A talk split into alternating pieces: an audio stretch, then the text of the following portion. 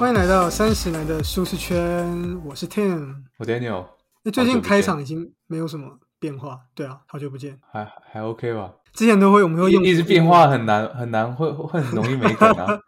已经没梗了，对啊，我们可能要学一个新的语言吧。泰文什么的。但是还有另外一个原因，为什么最最近比较没有变化？因为这集非常的紧张，让人非常紧张。哦，真的真的，要讲一个非常厉害的一本书，我们已经一段时间没有讲这么知识含量这么，诶这样好像在批评别的书。应该说，这这本真的是特别的复杂，对，是用一个比较科学化的东西去解释你一个你平常没有注意到的东西，但是很重要。是用泰好吧文写的，没有啦，开玩笑，是非常对。但是呃，该怎么说？我我之前听过一个说法，就是说真的要静下心去读自己觉得难的书，因为才会有知识上的碰撞。就是因为对就很难嘛，可是你反复读，然后去咀嚼它，你就会读出一些滋味。然后也因为它很难，就表示因为这个东西可能离你的距离比较远嘛。嗯，一个突破的感觉嘛，就像我们在工作学新东西，有点那种 growing pain 的感觉。对啊，对啊，对啊，就像或者说就像你看什么哲学你，会觉得哎很难，因为这个东西不是你熟悉的嘛。嗯看这些比较像这个，今天我们这本书也是一样，因为它这它的语言、它的用字是比较艰涩，比较不是我们平常常见的，所以我们才会觉得特别不舒服。但是撑下去就是就会是你的。跟大家铺垫这么多，就希望很很怕大家就看到这个名字就不想点进来。诶已经有人左转了。那我们今天要介绍的这本书就叫做《杂讯：人类判断的缺陷》，啊，英文叫做 Noise。这本书呢，它是这个诺贝尔奖的这个得主，知名的，他应该是心理学家 Daniel Kahneman 的的一个最新的著 Daniel 好名字 Daniel，好名字，好名字，Daniel，很多人叫 Daniel 吧？啊，不能沾光一下吗？蹭一下流量好，可以，可以，可以。好，Daniel Kahneman 的这个最新著作，那这个康纳曼就不用多说嘛，就是二零零二年的诺贝尔经济学奖得主，他虽然是心理学家，但是他得的是经济学奖得主。然后就是大家应该都听过了，全球的知名畅销书《快思慢想》的作者。哦，那虽然说这本书在台湾因为这些翻译的关系，嗯，某知名教授 洪教授的翻译，那大家好像颇有微词。不过不能抹灭他这本书就是一个真的非常的好书，我们可以找机会来讲这本啊，以后有机会。快思慢想吗。不过我想，快思慢想里面的概念，其实大家应该多多多多少少知道，其他其实就是在讲人会有系统一、系统二嘛，然后有一个有一个快思跟一个慢想嘛，就一个杰思的一个概念，然后跟一个另外一个是系统二，就是比较慢哎，怎么突然开始讲起来了？有这本讲到另外我们今天 我们今天是要讲快思慢想。不是，但就是大概是这样。那其实这本书今天要讲这本杂讯，也有一点点带到这个这个作者，我想就不用多做介绍了，反正非常厉害。那可以说是被誉为是这个继弗洛伊德之后，当代最伟大的心理学家，哇，厉害！真的很厉害然。后也被誉为是这个行为经济学之父。那这本书当然是有这个天下文化出版的，那是二零二一年的五月出版。他的这个译者就不是那个洪教授了啊，这是译者是 换人，换了人。我我其实也不确定，因为我其实没有很仔细的看前面那本《快思慢想》，所以我不确定说翻译到底出了多大的问题。那不过我在看这本书的时候，因为这本书的翻译这两位译者，其实我也有看过他们别的著作，然后基本上没有什么问题。但这次我在看的时候，一样是觉得哇，就是蛮有有有一些句子真的蛮需要咀嚼一下。嗯所以我觉得有可能真的是本身就这本书就太难，因为它比较是比较学术性的著作感，很像一本大论文的感觉啦。所以我在想，可能是因为这样，所以真的对译者的翻译来说，真的不是这么容易，也真的是请大家要多多包涵啊。但我觉得这本书的译者已经很厉害了，翻的至少至少我啦，我觉得已经很容易看懂了。那我觉得这种行为经济学这种书，这种比较理论的书籍，或者说，其实像如果你读哲学、读社会学，其实也会有遇到一样问题，就是它的翻译腔会比较严重，因为我觉得本身可能在英文上它就不是这么的简单的那种感觉，对，你懂吗？就是它本身英文就很难，所以那那你翻过来中文，那当然就很当然也很很咬文嚼字嘛，就很像你看论文就是会比较难嘛，对不对？你看法条，你就会觉得这个写的是中文吗？这种感觉。对啊，我们会用比较口语化的方式去讲啊，所以不要太害怕。好，那这本书呢，它主要当然它重点就是要讲杂讯这个东西。那这个东西也是等于说康纳曼他呃最新的研究提出来的这个概念，相对于偏误之外，他觉得有一个东西叫做杂讯，也应该要被重视。那整本书就是在解释这个东西它怎么样产生的，他们用什么样的研究方法去研究它，然后最后提出了怎么样去降低杂讯的方法，然后还有它对于我们这个世界，对于我们的决策会有什么样的好处，什么样的帮助。我这边可以举一个比较简单的例子，或是比较生活化的例子，就是我们来问一下 Team，假设今天你要处理同一个专案。但是你是在不同的时间点处理，就什么意思呢？比方说有两个不同时间点，一个是这个专案是老板要丢给你，可是丢给你的时间点是勇士输球的那一年，跟勇士赢球的那一年。那你要做同一个专案，这个效率会不会不一样？在这两个不同的时间点，我觉得多多少少会啊，因为赢的时候就比爽嘛，对不对？所以这就是其中一个杂讯，就是这个书本里面有稍微带到。没错，没错，没错。我们就可以看到，其实除了刚刚那个例子以外，在生活上还有各式各样大大小小的杂讯。其实为什么我们今天要讲这本书呢？那其实呃，第一点是，其实之前就有一个我身边有个朋友，他就说他们公司有在看这本书，然后他就哎好奇说我们会怎么样讲。哦，那其实。也没有什么好好奇，我们会怎么讲？我们就是随便乱讲。那另外一个就是，其实我自己其实对于呃做决策这件事情还蛮蛮关注的，因为其实我们生活上呃每天都在做大大小小的决策嘛，对不对？是啊。那怎么样的去做出最好的这个决策？我觉得就是是非常重要的一件事情。那跟这本书要提到的概念就息息相关。嗯，所以我们今天就。会想特别来讲这本书，诶，那你刚刚问我问我一个问题，我现在要问你一个，那 Daniel，你觉得你是一个算是很会做决策的人吗？我不认为我是很会做决策的人，因为我有时候做完决策之后，当然可能其他人也会这样，就是会去做回测，就是说你当初做这决定是不是好的？那我觉得我我这样回顾起来，大概是好坏参半吧，我觉得，所以我不觉得我是一个很会很会做决策的人。你说你自己回顾起来，会发现自己好像哎，有时候做的好，有时候做的不好，就对了。但是有可能是一种心理作用，就是你只会记得你做过的坏决策，你不会记得，不会去回想起来你做了哪些很好的决定。也有可能是因为这样哦，有可能就是坏，你会特别耿耿于怀这样。我不知道你会不会这样，我觉得你应该也会。我会，我会，因为好的就觉得应该的嘛，坏的就觉得啊，怎么会这样？对啊，怎么会这样子做？对对对。因为我之前跟同事聊天，然后同事也有讲到说。一一路走来，好像做了很多错误的决定，这样。那是因为是 focus 在那些错的决定了。这有可能，可见这个做做决策这件事非常重要。而且我之前听过个说法，就是说我们每天都在做决定，可是我们却从来没有学过怎么样做决定，不觉得很荒谬吗？没错，没错，没有人教过我们怎么样做决定，可是我们却每天都在做决定，而且各式各样大大小小，而且不知道该怎么讲，就是没关系。反正你现在点进来听自己，就是你已经下决定要来做学习决定这件事情。没错，没错。所以，我们今天就特别要来讲这本书。那大家有没有注意到一件事情？我们正式进入这本书的主题。大家有没有注意到一件事情？就是大家会觉得很奇怪，就是常常我们在就电视上看那个一些，或者或者说看电影的时候，他们不是都会说什么？哎，要要在那个，比如说你被判刑的时候，在那个审判的时候，会说，哎，要表现出一些悔意。嗯，可是你就觉得很奇怪，可是明明就是同样的人，可是他。他假装出悔意，然后就法官就判比较轻，你不觉得这这件事情很怪吗？可是法官又要怎么知道他到底是不是真的有悔意呢？然后又或者之前吵很凶那种嘛，就是我们在吵那个就是视觉失调症的一些相关的判刑的时候，对不对？哦，现在不是有很多争议嘛？就会说，呃，这个人什么可以教化。哦，所以就判他比较轻哦，判他他可能是因为失血失调症，所以杀了人，可他就被判比较轻的刑期，这样，然后大家就觉得啊，恐龙法官什么的。那所以这这这变说很奇怪，就说，哎，这个法官的这个判刑，常常觉得，嗯，怎么会差这么多？怎么就哎一下可以三年，然后或者说又高又可以高到无期徒刑，又可以，就是会觉得差异性太大。没错，就觉得非常奇怪。那其实这个东西就可以是当做我们这本书的一个 trigger，当做这个它的一个。开启这本书的一个一个重点就是为什么会这样？那为什么又又或者为什么我们可以接受这件事情不断的在发生呢？大家不觉得哎很奇怪吗？对不对？对啊。那所以首先就是在说明什么样的杂讯。那像我们刚刚提到的这个法官判案的这个东西，它就是一个很明显的这个杂讯。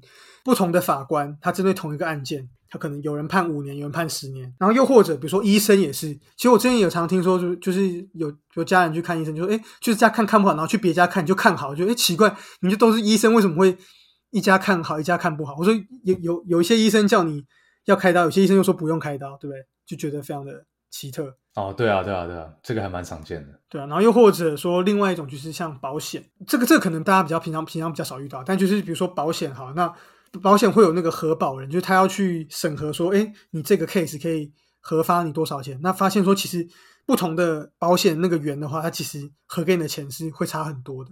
那作者这边就有做了研究，就发现说不同的核保人员针对同一个案子，他去预估理赔的金额竟然。中位数的差异竟然高达百分之五十五，这很大哎，这是一半哎，超过一半。对对对对对，可能一个人判给你十万，另外一个人可能可以判给你十五万。那如果一百万，肯定可以可以判给一百五十万，哇，那就差超多了。对啊，差很多。那这是非常非常非常的奇怪的。嗯，那为什么我们会有这样这个杂讯呢？那书里有讲到说，其实有很大的重点是因为大多数的人都会以为说，我们就别人跟我们用一样的方式去看待这个世界。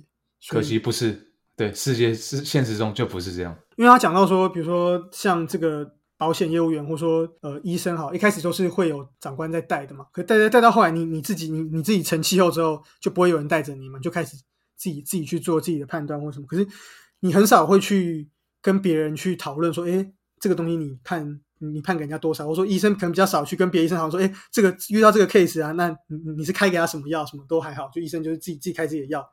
所以久久而久之就发现，就是变成说，其实每个人，或者说像医生，他如果说像那小儿科诊所，你根本就不知道别的诊所，你不可能去看别的诊所怎么怎么样审核的嘛，怎怎么样去开药的嘛。对啊。就变成说，他们就以为说别人都跟我们用一样的方式去看世界，但是到后来就会形成这个很严重的这个就是杂讯。这个杂讯会造成的问题是呢，像在公司里面，对不对？比如说你可能把数据摊开，哎，每个人判赔多少，然后加起来的平均数，保险公司来说，可能哎有些人判比较多，有些。有些 case 被判比较少，所以最后公司可能平均下来，哎，判的钱是平均的，是一样的。嗯，可是其实对每个人来说，这是非常不公平的，因为这个误差是加倍的，就是说有人多拿到钱，有人少拿到钱，等于两个人两个都是错，错误加错误会变更错误，不会被抵消。对对对，这有点像是统计学概念，就是你你去看说某一个城市的，比方说理赔金额是多少，但它不不代表说大家都拿那个金额，有可能有些人拿的是那个金额的五倍。然后有人拿那个金额的二分之一倍或三分之一倍，你只看平均不准，其实你要看那个我们统计学有有讲那个常常态分布嘛，就你去看，对，其实那个那个就是差异性的来源，然后那个也是杂讯造成的。而且像统计学，我们很很很喜欢就是把它平均嘛，对啊，所以为什么统统计学那个差距要把差异要？离均差了，对对对对对。对，为对为什么要平方？就是因为你要你要去，就是把它那个正负，把它的正负给给给给抵消掉，你要才能看出原本的这个这个这个差距。这些东西其实对公司来说，甚至司法判刑来说，那更严重。有些人少判，有些人多判的，全部都判错了，这样子会非常的严重的。对，可是这些杂讯最麻烦的问题是，它很难被观察到。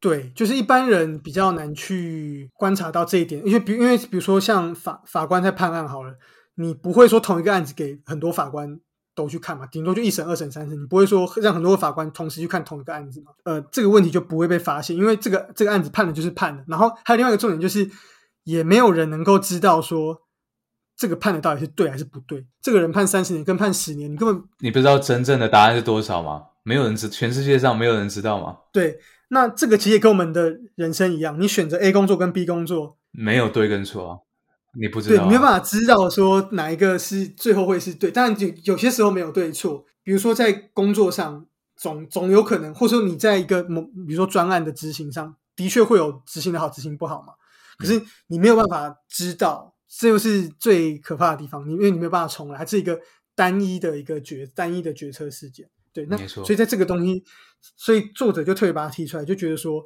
这个东西中间有这么大的杂讯，然后我们又没有办法知道去检核它到底对错，可是我们却放任它不断的发生，这件事情太奇怪了，我们一定要去研究研究。那大家可能会觉得说，哎，有啊，好像有很多书在讲啊，比如说法官判给黑人可能会判比较重，对不对？哎，这这这不是杂讯吗？哎，不对，这就不一样了。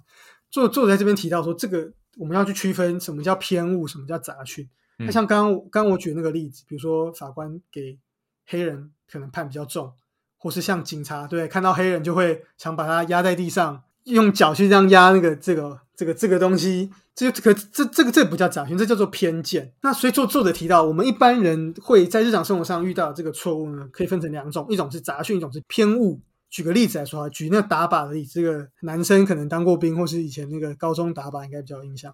嗯，就是打靶，你如果假如说你把这个十发都打完之后，总会有个靶心嘛。那如果所有的那个弹痕都落在偏靶心外的一个区域，然后集中在一起的话，那这叫做偏见，叫偏误。偏误就表示你有偏误，你只要直接把它全部都哎平移到中心，哎，这就会准。可杂讯不是，杂讯是每个都打在那个外面，然后散散的，这种叫做杂讯。哦，就是它，你可找不到一个规则，是不是？就是对是对对，它就是这样散乱在。跟偏误不一样，偏误是你很集中，你的弹痕都很集中，但是它集中在某一个地方，靶心的只能左边或右边这样。然后偏误是散落在靶上各地。所以偏误的时候，你会知道说，这个人如果打下一发，肯定还是会打在那边偏某一个地方。对，你知道怎么调整？对你想要打准，你知道怎么调整。但是偏误的话没办法，因为它是散很散的嘛。那实际举例来说，就像刚刚讲到的，法官对黑人可能如果都判比较重，那就叫做偏误。嗯，又或者说像台湾好了，可能我们普遍认为说，呃，比如说在判审理家暴案子，就觉得说，哎，原住民好像比较会，就是比较可能比较会打老婆哦，比较爱喝酒。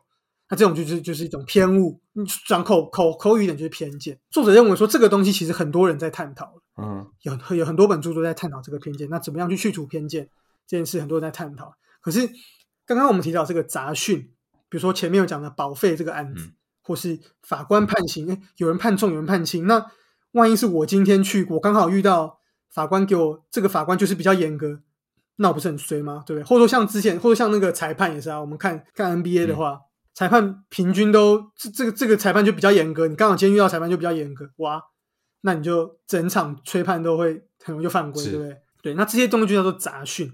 那作者认为说，研究杂讯有什么好处？就是因为其实我们在打靶的时候，我们知道靶心在哪里，就是我们知道正确答案。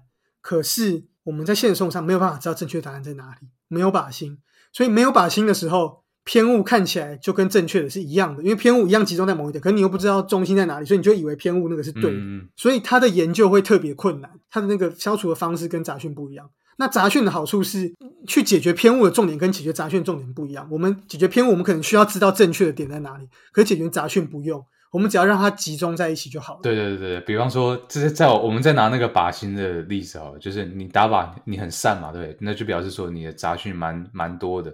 那你要消除杂讯，就是想办法那让那些弹痕集中在某一个点。你不知道正确的的靶心在哪，但是至少你把那些弹痕都集中在一起。对，那这个东西就是不需要知道正确答案也可以做的事情。所以，像在一些公司上啊，什么等等的一些实际上要处理的时候，是作者认为是比较容易来做到的。也不知为何，可能对这个东西的研究就比较少，所以作者特别把它提出来。那我们首先先解释了杂讯跟偏误的不同。那我们接下来就要来解释，就是杂讯有分为很多种。那杂讯可以分成两种，一种是系统杂讯，一种是场合杂讯。系统杂讯呢，又可以再分成两种，就是它可以再仔细项分下来，就是水准杂讯跟形态杂讯。对，所以可以说总共有三种杂讯，就是水准杂讯、形态杂讯跟场合杂讯。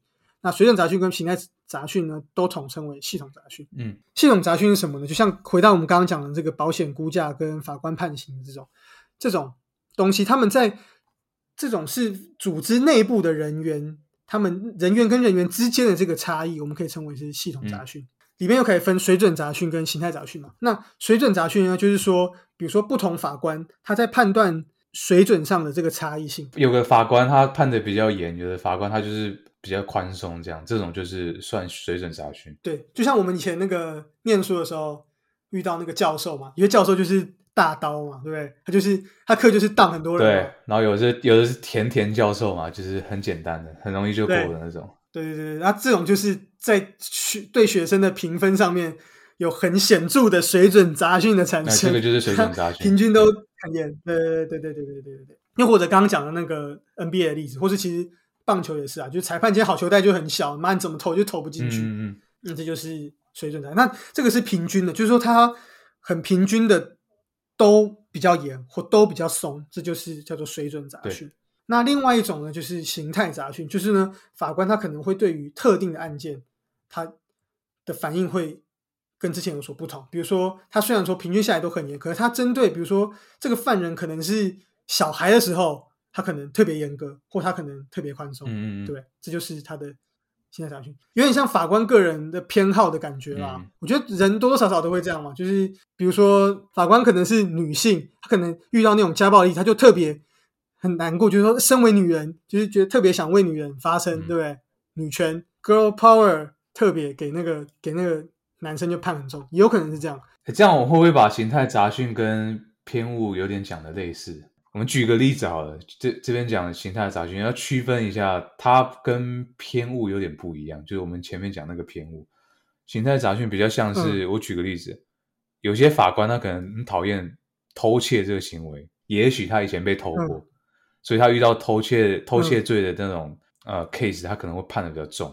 然后，但是他对其他的不同的犯罪去判的比较轻，这种就是形态杂讯的其中一种例子。我我我刚想到有一个不同，就是说偏误比比较像是你不知道的，像刚刚你讲那个是因为他有被偷窃过，所以他判比较重。他有点是他有意识在做这件事情。嗯哼，前面的偏误有点像是你自己也没有意识到的一个偏见。哦，我了解了解。我我觉得是这样啊，所以如果要修正的话，他们两个修正方式可能会比较不一样。偏见可能是等于说你要让你意识到哦，我原来我有偏见。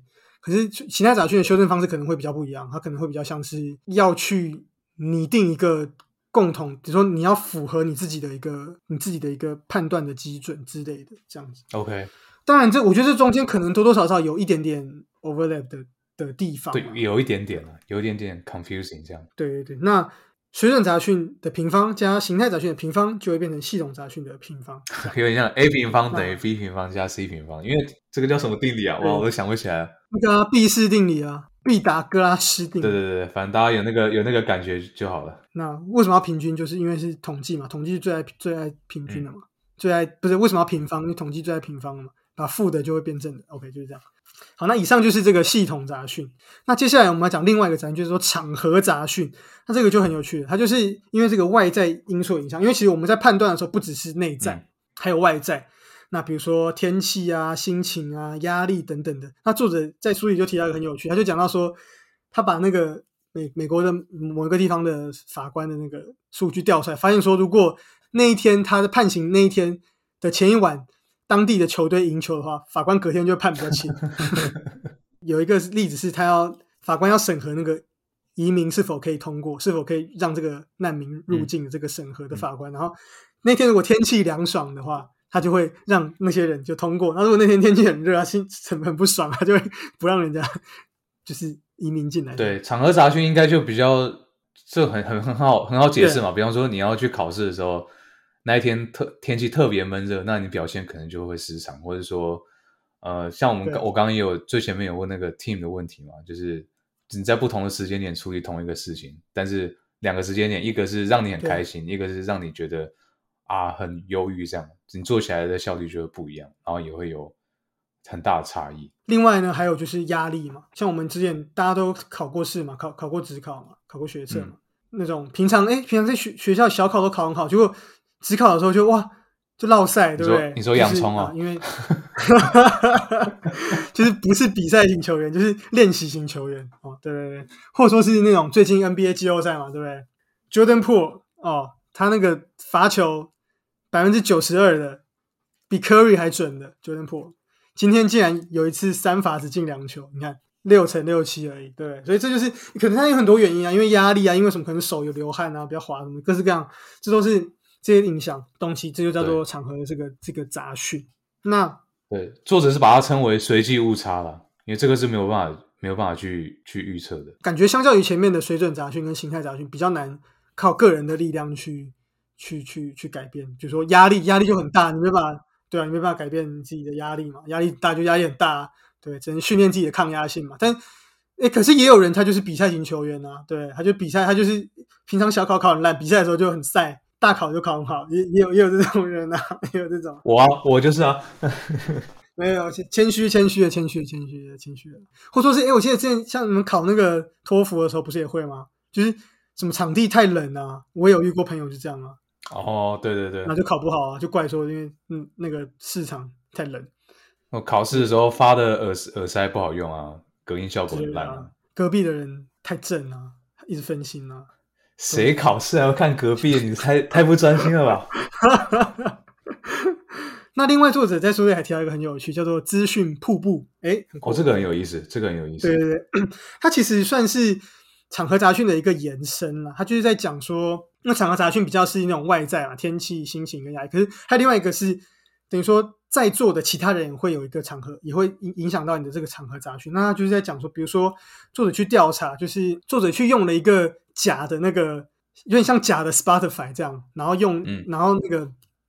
他就会定期发布那个排行榜，然后就发现说，在不同的受测的组别里面，他那个排行榜那种排行榜里面比较热门的歌，就会在那一组变成排到，就会在在前面，就在那组的收听率就会比较前面，因为大家会受到那个热门歌曲的影响。另外还有一个例子是，就是开会的时候，为什么常常群众的那个最后做做出来的决策都会变得比较极端，就是因为可能开会的时候，第一个人先发言，他先讲一个，哎，我觉得 A 做 A 不错。A A B C project，我觉得做 A 的方向比较好，B 可能就会觉得，因为 B 可能也没有特别觉得，呃，哪个比较好，他就觉得啊，那那那就附和前面的人，然后最后一直附附附和下去，像瀑布一样，最后就会变得就是非常的急，就是就变成说，哇，好像我们一做 A 就最棒，A 就超屌，这样这种感觉。哦，对，有点像是我再举一个例子啊，比方说现在有有三个人，就 Daniel、Tim，然后 Hank 这样三个人，然后要决定说下一次聚会要干嘛，然后可能 Daniel 先说，哦，我想要去健身。呃，Team 本来也想说，哎，还好我我没有很想去健身，但是你都提出来，那不然我就我就支持好。然后第三个是 Hank 嘛，Hank 可能他想要就买盐酥鸡回家吃耍废，但是因为前面两个已经提出了要去健身这个事情，即使他不愿意去做，他还是有可能倾向跟大家一起去健身，因为他他就是 follow 大大家这样。对，即使他有反对意见，但是因为前面已经有这些。意见先发出来了，所以他可能会更倾向去 follow 大家。而且他可能会担心说，如果我反对的话，会不会会不会有什么影响，或是就是可能被大家讨厌，或者什么，也是有一些这个社会的这个压力在里面。然后，by the way，今天 Hank 真实世界的 Hank 他就推荐了我一家咸酥鸡店，好，非常的糟糕，这个 Hank 非常糟糕。他说这个很好吃。非常糟糕，Hank，非常糟糕，注意一点啊，Hank，不要吃太多了，Hank。所以就是这样，那这就是我我我自己觉得有一点那种锚定的那种感觉啦，就是说一开始定了一个东西之后，它它它就会叠加上去，其实也有点那种。就那种 winner take all 的那种感觉，就像 podcast 排行也是啊，就是前几名的可能占百分之八十的收听，因为它就是最强，然后大家都想要听最好听的、最强。对，所以古埃那时候才说嘛，你你要开设一个 podcast 频道，你你最黄金的时期就是前面那一段时间，如果你能冲上去，你应该就是稳定都在上面了。像我们就没有。先行者，没关系，还还还是有机会啊！支持一下，拜托了，支持一下。对，像这种，所以所以大家可能之后可以注意一下，在会议上有没有发生这样这个状况。好，所以上述呢，我们说明了就是偏误跟杂讯的不同。人的决定的误差里面有一个叫偏误，一个叫杂讯。然后杂讯里面呢，又分成系统杂讯跟场合杂讯。然后呢，系统杂讯里面又再分水准杂讯跟形态杂讯。大大家现在应该会很好奇一个问题：那我们该怎么办呢？对我们到底该怎么样解决这个杂讯呢？诶，因为这集的这个节目已经讲太久了。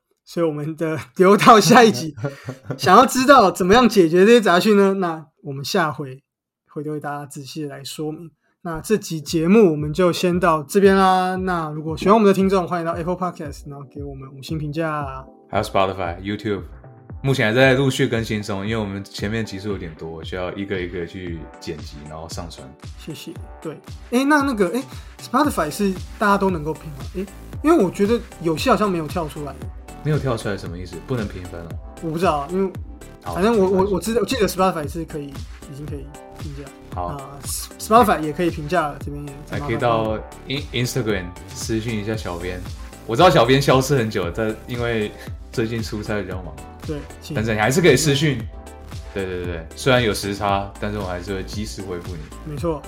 好，那下次见啦，拜拜。下期见，拜拜。